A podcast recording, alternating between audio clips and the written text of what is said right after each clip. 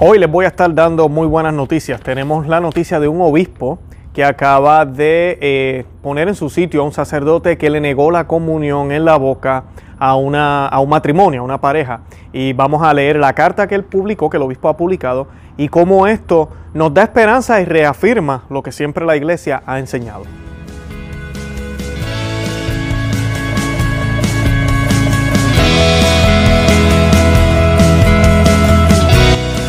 Bienvenidos a Conoce, Ama y Vive tu Fe. Este es el programa donde compartimos el Evangelio y profundizamos en las bellezas y riquezas de nuestra fe católica. Les habla su amigo y hermano Luis Román y quisiera recordarles que no podemos amar lo que no conocemos y que solo vivimos lo que amamos. Como ya les mencioné y les tengo muy buenas noticias, casi casi siempre tenemos malas aquí en el canal, aunque tenemos buenas noticias mezcladas con las malas porque a través de a veces de cosas malas que suceden aprendemos, ¿verdad? No de las cosas malas, sino de recordamos lo que está bien, porque vemos el contraste. Pero hoy sí tenemos una noticia que, es buena, a pesar de este modernismo que se ha infiltrado dentro de la iglesia. Tenemos obispos que todavía defienden la sana doctrina.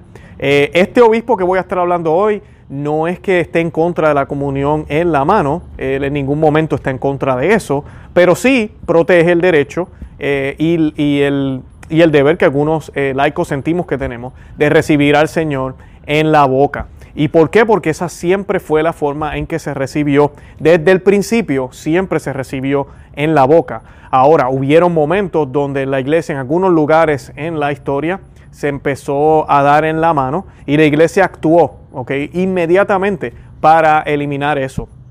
Y así fue. Así que cuando usted escuche por ahí que están citando santos y están citando escritos, eh, sí, en algunos lugares se pudo haber hecho en la mano, pero si respetamos lo que la iglesia siempre ha dicho y entendemos que la iglesia católica está guiada por el Espíritu Santo, la iglesia prohibió y condenó esto. Y no tan solo condenó esta práctica en una instrucción o en un documento de la oficina de yo no sé quién, no, en concilios y sínodos. En, cambio, en la comunión en la mano, ningún concilio la ha promovido, ningún sínodo la ha avalado, al contrario, ha sido condenada por concilios. Y si se ha permitido la comunión en la mano ha sido por un indulto. Así de sencillo, por un indulto. Y era para lugares en específico donde hubiera una aprobación. Y lo que sabemos, ¿verdad?, de la historia es que eran lugares donde había mucha influencia protestante y los sacerdotes empezaron a caer en estos errores. Y para no crear división, el Papa Pablo VI, para aquella época, hizo ese, ¿verdad? ese indulto con todo y eso. En diferentes documentos la iglesia luego se sigue expresando a favor de la comunión en la boca. Pero lamentablemente permitió que este pequeño virus, ¿verdad? Podríamos decir, se empezara a multiplicar en el mundo y ahorita se ha volteado la tortilla, como decimos. Ahora la mayoría de las personas reciben en la mano y se han olvidado que eh, en la boca era lo tradicional, lo que hizo San Pío X, eh, lo que hizo el Padre Pío, lo que hicieron grandes santos que tú y yo admiramos, siempre recibieron al Señor de rodillas y en la boca. Y pues hoy este obispo defiende ese derecho que tiene todo católico si desea comulgar, de recibirlo en la boca. Y esto ha sido manifestado por la iglesia. Esto es ley universal. O sea que cualquier diócesis que ahorita mismo esté prohibiendo la comunión en la boca, está violando la ley universal de la iglesia. Así de sencillo. Así de sencillo. No estamos diciendo que la comunión en la mano no es eh, posible o que no se debe o que la iglesia no tiene la autoridad. No, no estamos diciendo eso. Pero sí la iglesia no tiene la autoridad de quitar, de obligar a las personas a solo recibirlo en la mano ahí hay un problema. Aquí en Conoce a María tú hemos grabado una serie de videos ya eh, hablando de por qué la comunión en la mano no debe ser y cuál es el problema cuando vamos a lugares donde se hacen las dos, boca y mano, qué es lo que sucede con las partículas del cuerpo del Señor que caen al suelo como quiera, aunque yo las reciba en la boca. Lamentablemente estoy siendo cómplice de un, de un crimen, de algo que no se está haciendo bien. Eso lo hemos hablado aquí también. Pero en esta crisis donde hay pocas iglesias abiertas, a veces a algunos les ha tocado estar en estos lugares y eso, se entiende. Y pues por lo menos queremos que nos den la comunión en la boca. Y de eso vamos a estar hablando hoy. Pero para comenzar yo quiero que eh, hagamos una oración a la luz de San Anselmo. Esta oración es hermosa y la compuso él para la Santísima Virgen María, a quien le vamos a pedir que ruegue con nosotros para que nuestro Señor Jesucristo sea quien hable a través de mis palabras, ¿verdad? Que no sea yo, y que a través de esta noticia podamos aprender algo y nos llene de esperanza, para que entendamos que el norte, ¿verdad? Que nuestro norte y nuestra vista debe estar puesta en Él. Y esta oración la hacemos en el nombre del Padre y del Hijo y del Espíritu Santo. Amén. Oh bendita entre todas las mujeres, que vences en pureza a los ángeles, que superas a los santos en piedad. Mi espíritu moribundo aspira a una mirada de tu gran benignidad, pero se avergüenza al espectro de tan hermoso brillo. Oh Señora mía, yo quisiera suplicarte que, por una mirada de tu misericordia, curases las llagas y úlceras de mis pecados. Pero estoy confuso ante ti a causa de su infección y suciedad. Tengo vergüenza, oh Señora mía, de mostrarme a ti en mis impurezas tan horribles, por temor de que tú, a tu vez, tengas horror de mí a causa de ellas.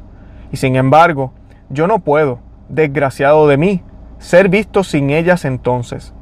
Ahora y siempre, oh dulce corazón de María, sed la salvación mía. Estas gracias espero alcanzar de vos, oh corazón amantísimo de mi Madre, a fin de que pueda veros y gozar de Dios en vuestra compañía por toda la eternidad en el cielo. Amén. En el nombre del Padre, y del Hijo, y del Espíritu Santo. Amén. Bueno, y sin más preámbulo les comparto la noticia. La noticia está publicada en varios eh, lugares. Les estoy compartiendo los recursos que algunas personas siempre me escriben. Dame la fuente, dame la fuente. Bueno, pues la fuente está en la descripción del video. Los que no saben, usted cuando está viendo aquí en YouTube hay una se ve el título y abajito siempre hay como una flechita o algo. Usted le da ahí, sale toda la descripción. Nosotros inclusive siempre compartimos programas relacionados al tema que se está dando en el día de hoy porque tenemos más de 350 videos en este canal que posiblemente usted no ha visto muchísimos de ellos. Así que van a ver algunos de esos eh, videos y esos enlaces para que puedan eh, orientarse más sobre el tema. Eh, si nos están escuchando por el podcast, igual en la descripción del podcast, si usted está utilizando Apple Podcast o Spotify o cualquiera de esas aplicaciones, hay una descripción, mírela y ahí están todos los recursos para que pueda obtener más información de la que yo estoy dando aquí. Y la noticia dice, dice, eh, el obispo de Ciudad Real confirma que en ningún momento se puede prohibir a un fiel comulgar en la boca. Ante la protesta de un fiel de la diócesis de la Ciudad Real, por la negativa de un sacerdote a dar la comunión en la boca, tanto él como a su esposa. El obispo de la diócesis eh, castellano Machega, Monseñor Gerardo Melgar, le pide disculpas, le confirma que tienen derecho a comulgar así y le comunica que ha hablado con el rector del templo para que no vuelva a ocurrir. Hoy yo quiero que cuando usted haga su Santo Rosario, y esto es bien importante, lo hagamos por los malos obispos también, claro que sí, tenemos que hacerlo por los que están confundidos y enredados, por los que están obedeciendo a los desobedientes, a los que desobedecen a la iglesia y los obedecen, o sea que también caen en desobediencia. Pero oremos por los que por lo menos hacen lo que pueden y hacen las cosas bien. En este caso, yo como dije, yo quisiera que él también dijera, como hace el obispo Schneider, como han hecho otros obispos, que hablan en contra de la comunión en la boca. A mí, disculpen, en la mano, en contra de la comunión en la mano pero por lo menos está defendiendo el derecho de todos los que pertenecen a su diócesis de poder tener la oportunidad de recibir al Señor de la manera más reverente que jamás ha existido en toda la Iglesia Católica, de rodillas y en la boca. Es la manera más reverente que se puede recibir. Y pues eh, oremos por él una oración para que se mantenga fuerte, porque van a venir ataques, para que se mantenga firme y para que haya más obispos como él que salgan a la, a la, luz, porque ahorita van a ver lo que dice la carta, él habla que no hay ni siquiera pandemia, que excuse el evitar o el prohibir la comunión en la boca. Sí, y mucho, yo sé que me están oyendo de sorpresa porque posiblemente tu obispo te ha dicho completamente lo contrario. Y la carta que él escribió eh, dice lo siguiente, dice carta del secretario canciller de la diócesis de Ciudad Real. Eh, esta carta tiene fecha del 20 de agosto del 2020 es en español, esta, noticia, pues esta parte no la estamos traduciendo, gracias a Dios, y dice, estimado, estimado en el Señor, me es grato ah, acusar recibo del escrito dirigido a, Gerardo, ¿verdad? Monseñor Gerardo Merga Viciosa, obispo de la Ciudad Real, eh, de las órdenes militares de Santiago, Calatrava, Alcantara y Montensa. Disculpen si estoy pronunciando mal todos esos nombres. Del pasado 29 de julio, en el cual manifiesta entender vulnerados sus derechos como fiel de la iglesia por habérsele negado a su esposa y a usted la comunión en la boca en la Eucaristía celebrada el 26 de julio eh, del 2020 a las 10 y 30 en la iglesia de San Ignacio, y dice entre paréntesis salesianos, de Ciudad Real. Su excelencia reverendísima me ha confiado el encargo de expresarle las disculpas por haberle producido semejante situación, a la vez que se ha comunicado con el rector de dicho templo, para que no vuelva a repetirse algo parecido, pues si bien es verdad que la situación de emergencia sanitaria en la que nos encontramos aconseja que los fieles reciban la comunión en la mano, como medida de seguridad para evitar el contagio de, del COVID-19. En ningún momento se puede prohibir el hacerlo en la boca, si así lo desea el fiel que ha de recibirla. Aprovecho la oportunidad para expresarle el testimonio de mi consideración y estima en Cristo. Eh, y firma Juan Carlos Fernández de Simón Soriano, canciller secretario general del Obispado de Ciudad Real. Así que ahí tienen la, carta y pues eh, definitivamente muy excelente. Lo que me gusta también de la carta, no tan solo de que dice que van a hablar o hablaron con el rector de esa parroquia, con el sacerdote y los responsables de la misma, sino que él está pidiendo disculpas. Muy humilde eso, muy humilde. Hoy en día, lamentablemente, eh, es como, hay dos mensajes aquí. Hay obispos y sacerdotes que nos piden a los laicos que nos preparemos, que nos orientemos, que nos, eh, ¿cómo se dice?, que nos formemos en la fe. Entonces nos formamos en la fe, comenzamos a estudiar, comenzamos a leer, comenzamos a darnos cuenta de muchas cosas y cuando vamos a donde ellos, ya somos unos ingreídos, váyase para allá, usted no sabe, yo soy el obispo, usted es un laico. Y no debería ser así, claro, yo tengo que respetar la autoridad de ellos, seguro que sí. Pero de ahí a no querer escuchar ni siquiera nada de lo que tenemos que exponer porque somos laicos, pues hay un grave problema. Y creo que me parece muy humilde de parte de este obispo eh, pedirle disculpas a ellos por la situación que pasaron, porque debe ser bien humillante. Eh, yo por lo menos viví una sola vez, me sucedió, eh, cuando yo iba a las, parroquias donde no se hace la misa tradicional, yo era de los pocos, que porque habíamos un grupo de personas que ¿verdad? nos arrodillamos y recibíamos al Señor de rodillas y en la boca. Y gracias a Dios, pues siempre nos los permitían. Pero me pasó una vez que el ministro extraordinario de la comunión, lo cual ese tema tenemos que tratarlo aquí, me pidió que me pusiera de pie. Y ustedes no saben lo humillante, lo humillante que es, no por mí, sino porque yo siento que Dios merece inclusive más que lo que yo estoy haciendo de yo arrodillarme. No, no se trata de yo probar que soy santo, no se trata de probarle que yo quiero, quiero hacerme ver como el más santo, no, es que el Señor merece esa reverencia y nadie la está haciendo. Entonces yo lo quiero hacer y, y tú me vas a decir que me ponga de pie, uno se siente humillado. Debe ser peor que tú vayas a recibirlo en la boca y el sacerdote te diga, pon la mano y tú le digas, eh, no, yo nunca lo he recibido en la mano, no lo quiero recibir en la mano, eh, lo voy a recibir en la boca y el sacerdote siga diciéndote que no. Eh, es triste, porque también lo triste de esto es que hay una crisis en la iglesia ahorita, bueno, ahorita no, de tiempo.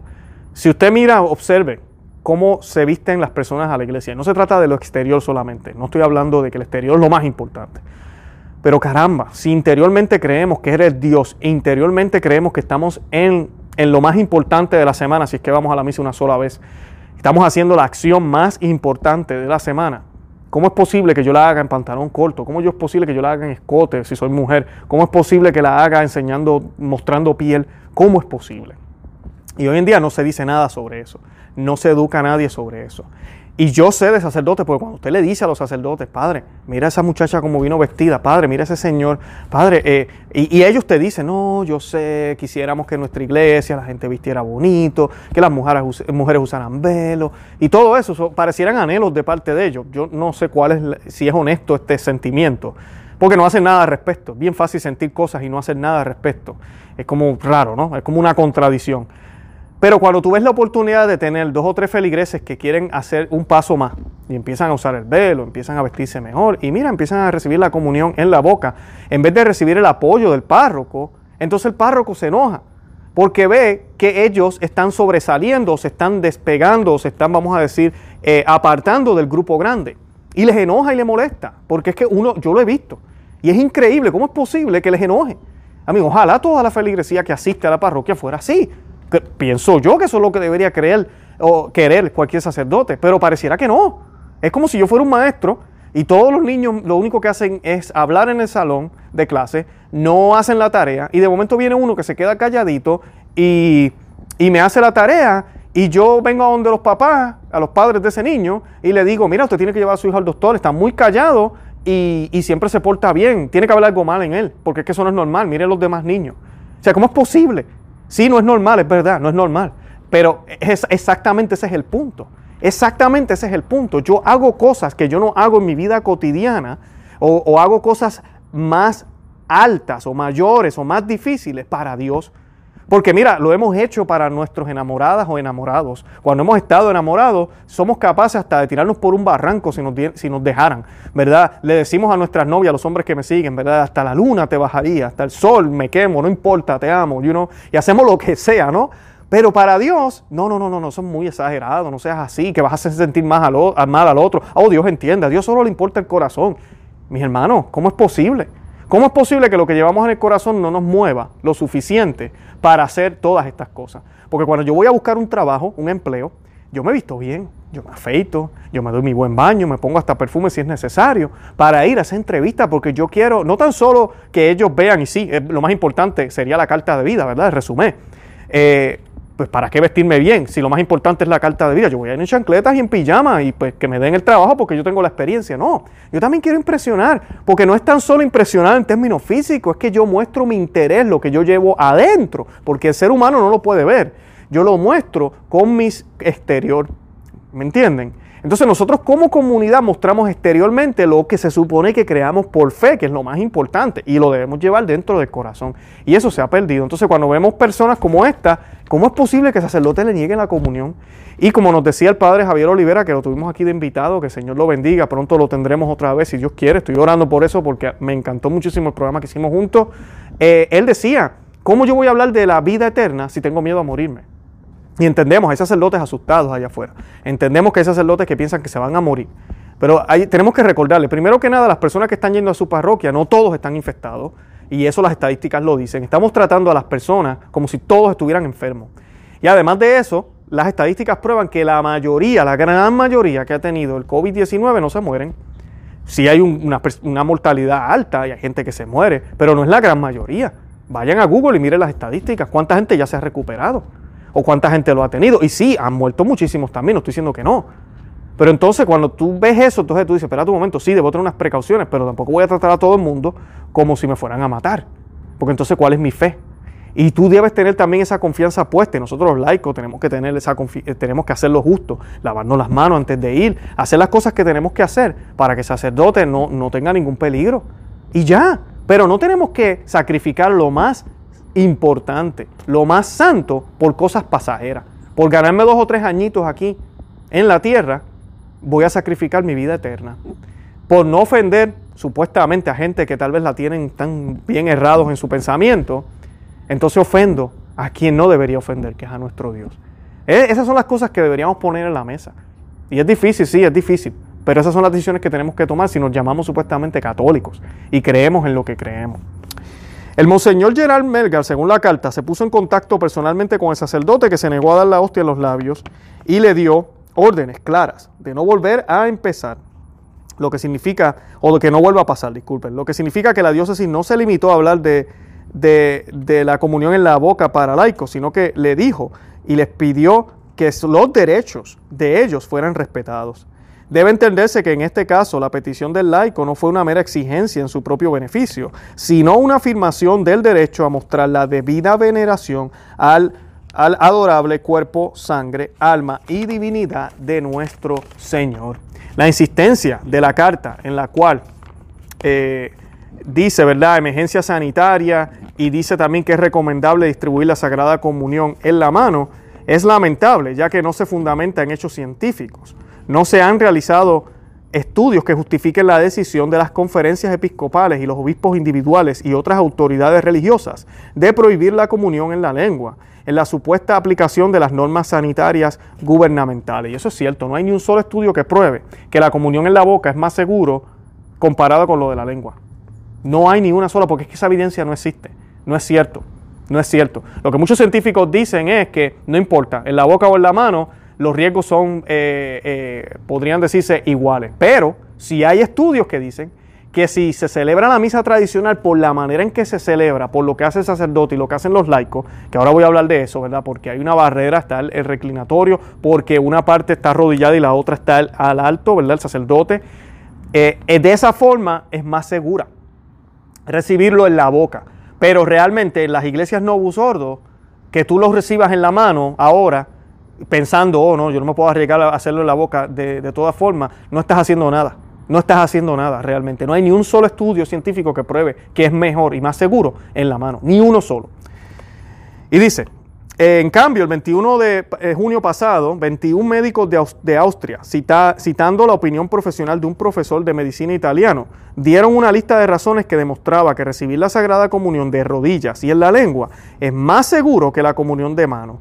Esto es particularmente en el caso del rito tridentino o la forma extraordinaria o la misa tradicional, que incluye medidas de barrera, como le llaman ellos como exigir al sacerdote que mantenga unidos el pulgar y el índice desde el momento en que consagra el pan, utilizándolo solo para tocar la hostia, desde ese momento hasta el momento en que se purifica las manos.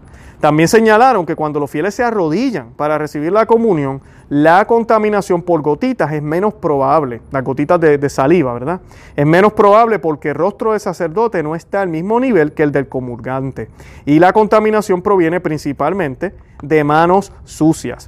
El doctor Didier Rouveau de Francia también opina, desde su experiencia con el coronavirus, el virus de Wuhan, que se transmite principalmente a mano, en las manos, e insiste que lavarse las manos es más efectivo para evitar el contagio que usar una máscara.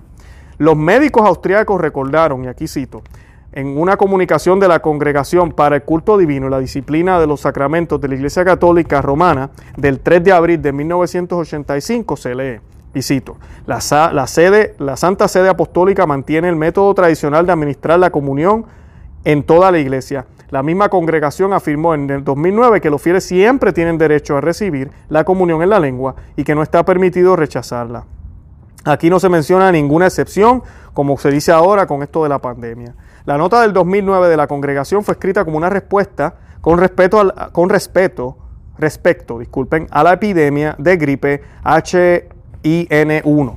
Eh, no sé si se acordarán, en el 2009 eso sucedió y también tuvimos el mismo problema en algunas parroquias, no como ahora que es mundial, ¿verdad?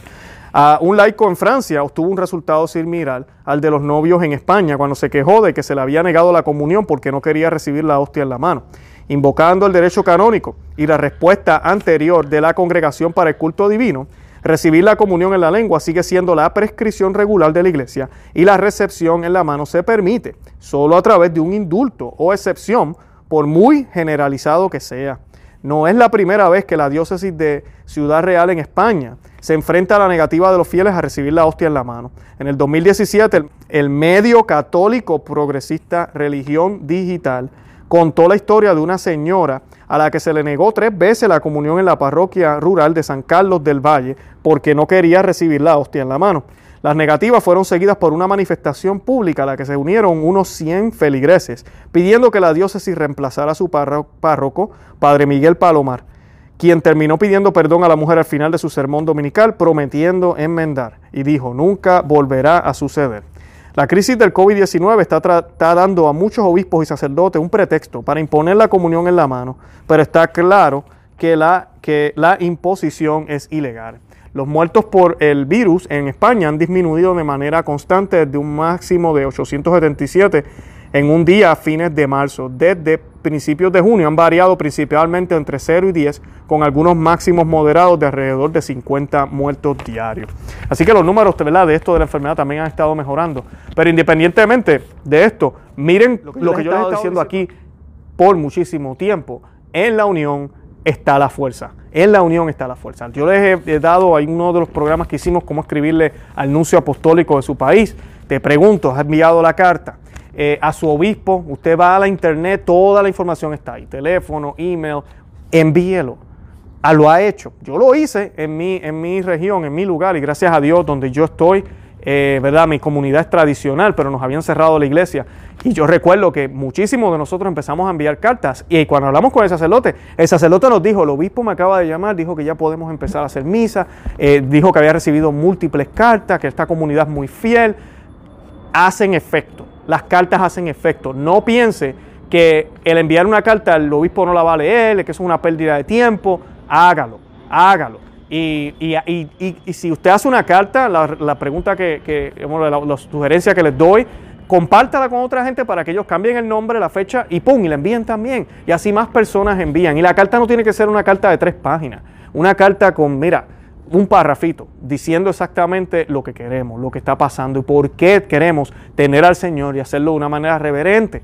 Y por qué no debemos hacerlo solo en la mano, porque eso no está bien, porque eh, viola la ley canónica, porque viola la ley universal de la iglesia.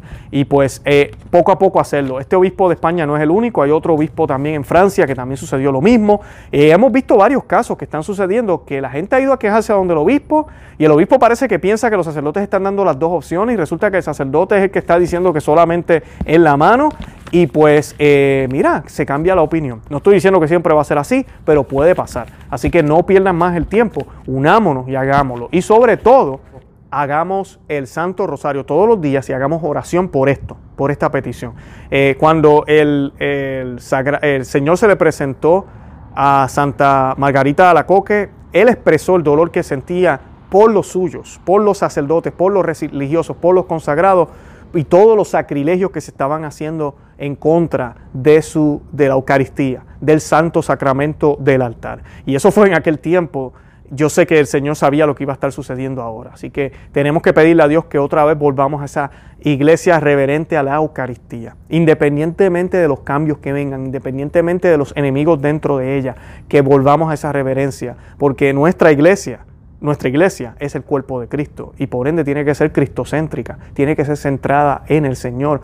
No es para nosotros, el beneficio no es para mí, sino que yo necesito de Él y yo quiero ser instrumento de Él. Vamos a la iglesia a vaciarnos para que sea Él quien vive y habita y viva en nosotros. Esa es la idea, de verdad que sí. Bueno, los amo en el amor de Cristo, los invito a que visiten nuestro blog, no se que se suscriban aquí al canal en YouTube y que le den me gusta al video, que lo compartan por todos los medios sociales para que otras personas se enteren que existimos. No se olviden darle a la campanita eh, cuando le den subscribe o suscribir al, al canal, denle a la campanita porque si no, no van a recibir las notificaciones y no se van a enterar que hay un video nuevo, un programa nuevo. Eh, la razón por la cual también tenemos la página en Facebook, en Twitter y también en Instagram ponemos algunas fotos, es para recordarle a la gente, ahí salió un video, tenemos este programa y si les interesa, pues lo pueden ir a ver.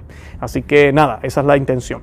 Eh, nada, cuídense mucho, sigan en oración constantemente, oren por octubre, porque muchas cosas van a estar pasando en octubre, que ojalá eh, esta reunión que el Papa va a tener allá en octubre con las Naciones Unidas no se dé. Eso es lo que tenemos que orar, que no se dé, que la suspendan, que no se dé, porque pues no sabemos qué es lo que se va a estar firmando ahí. Mm, lo que está pasando ahorita mismo en la iglesia y en el mundo entero no es lo que aparenta ser. Eso es todo lo que le puedo decir. De verdad que los amo en el amor de Cristo y Santa María, ora pro nobis.